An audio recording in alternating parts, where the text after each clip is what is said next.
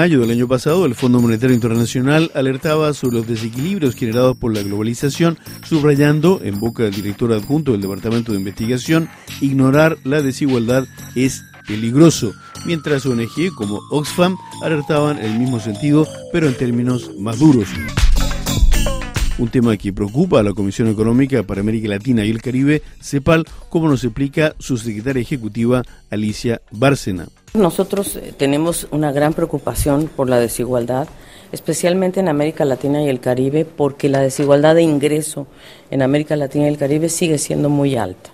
Obviamente tenemos países que tienen menos problema que otros, vamos entre 0,38 del Gini a 0,52 del Gini, o sea, hay países que, como tú sabes, mientras más te acercas a uno, más desigual eres. Eso es en lo que se refiere a ingreso, pero también en relación a la riqueza hay una preocupación mundial, yo diría, porque el 1% de la gente o de los habitantes del planeta están realmente concentrando la riqueza equivalente a la mitad de la población del planeta. Para la secretaria ejecutiva de CEPAL, la desigualdad no solo plantea un problema ético, Además del problema ético, que es fundamental, lo vemos como un principio político de que de verdad la gente debería tener iguales derechos, eh, iguales oportunidades, igual acceso, lo vemos como ineficiencias, es decir, hay ineficiencias económicas en la desigualdad muy altas. Vemos a la igualdad como un motor muy importante del crecimiento y del desarrollo.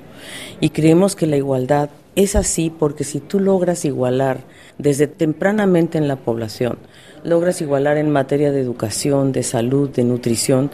tus resultados van a ser muy favorables a mediano plazo. Y no tan a mediano plazo, incluso si tú puedes educar en forma igualitaria a los niños, a las niñas y después a los jóvenes, y la nutrición también es accesible, pues ellos tendrán una mejor productividad a final de cuentas. Entonces, y además no tendrán estas repercusiones que tenemos hoy día en la violencia, por ejemplo, ¿no? que en, América Latina es un problema gravísimo. Mueren en América Latina diariamente 67 jóvenes al día. Y esto en gran medida se debe a que no tienen empleo, no tienen actividad, no tienen medios. Entonces sí, la desigualdad nos preocupa y es ineficiente porque no logras tener ritmos de productividad y ritmos de inversión a tasas adecuadas. La profesora de la Facultad de Economía en la Universidad de Oviedo, Mercedes Álvar González, publicó junto a dos colegas un artículo sobre el tema con una metodología particular. Tradicionalmente, los índices de desigualdad son elevados en esta zona de América Latina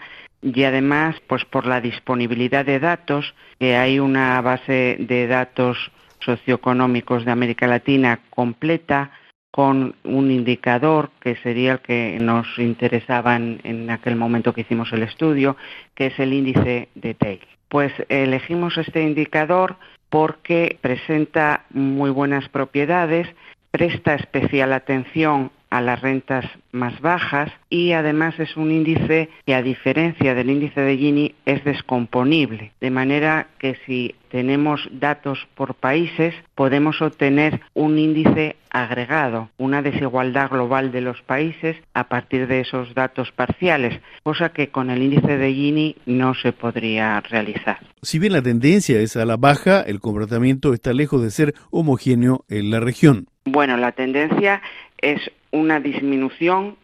muy fuerte, generalizada, en este periodo que hemos considerado, desde el año 2004 hasta 2013, en la mayoría de los países de América Latina que consideramos, consideramos 15, que era para los que teníamos datos más o menos completos, y se aprecia una disminución importante en todos los países, salvo Costa Rica y Guatemala. Los países con mayor disminución de la desigualdad serían Bolivia, Argentina, Perú y Ecuador. Los países son muy heterogéneos y el comportamiento también lo es. efectivamente, no todos los países tienen el, mismo comportamiento, también porque no todos los países parten del mismo nivel de desigualdad. Hay países con mayor desigualdad, como Brasil, Chile, Colombia y México, y sin embargo otros en los que hay menos desigualdad, como Argentina o Uruguay.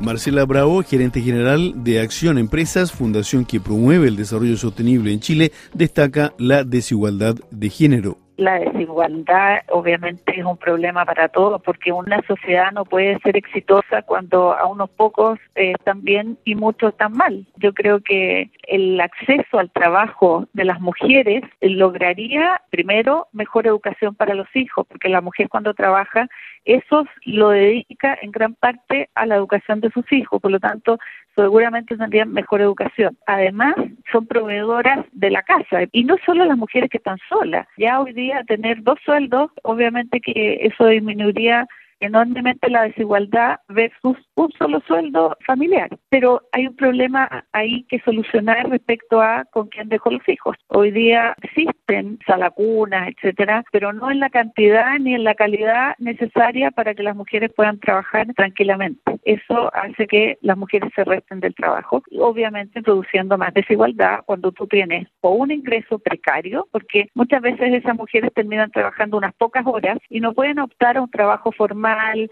con previsión, con el pago de todas las, leyes sociales, etcétera, sino un trabajo mucho más precario, porque no logra solucionar con qué dejar a sus hijos mientras están trabajando. Y eso obviamente produce desigualdades mayores a si las mujeres pudieran acceder a este trabajo. La fiscalidad puede ser una buena herramienta a condición de que sea utilizada más como un estímulo que simple distribuidora de subvenciones. Los impuestos son una muy buena manera de redistribuir los ingresos y de alguna manera aportar a desigualdades, siempre y cuando esos impuestos luego se destinen a políticas públicas que sean efectivas y eficientes para promover además el empleo o entregar beneficios que ayuden a, a esa población a salir de la pobreza, no unos impuestos que solo se dediquen a entregar subvenciones a las personas, por ejemplo, educación gratis, acceso a las cunas de calidad, en la medida que los impuestos logren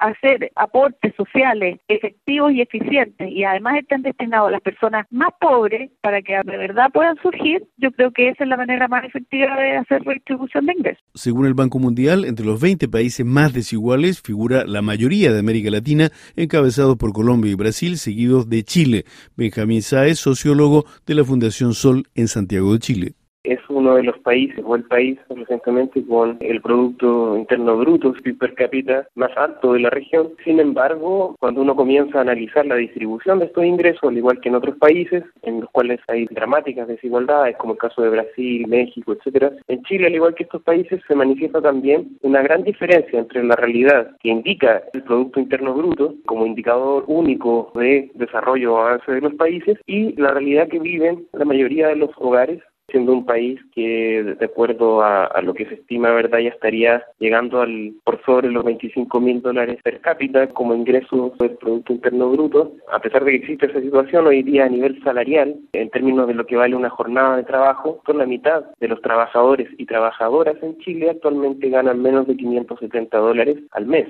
Si uno lo analiza en este sentido desde el punto de vista del ingreso de un hogar per cápita, este estaría bastante lejos de este promedio del PIB que está sobre los 25 mil dólares, estaría una cifra cercana a los 5 mil, 6 mil dólares. Por lo tanto, esto refleja de forma muy dramática las consecuencias de la acumulación, sobre todo de un sector muy reducido de la población. Se estima que en, Chile el 1% más rico de la población concentra un 33% de todos los ingresos del país.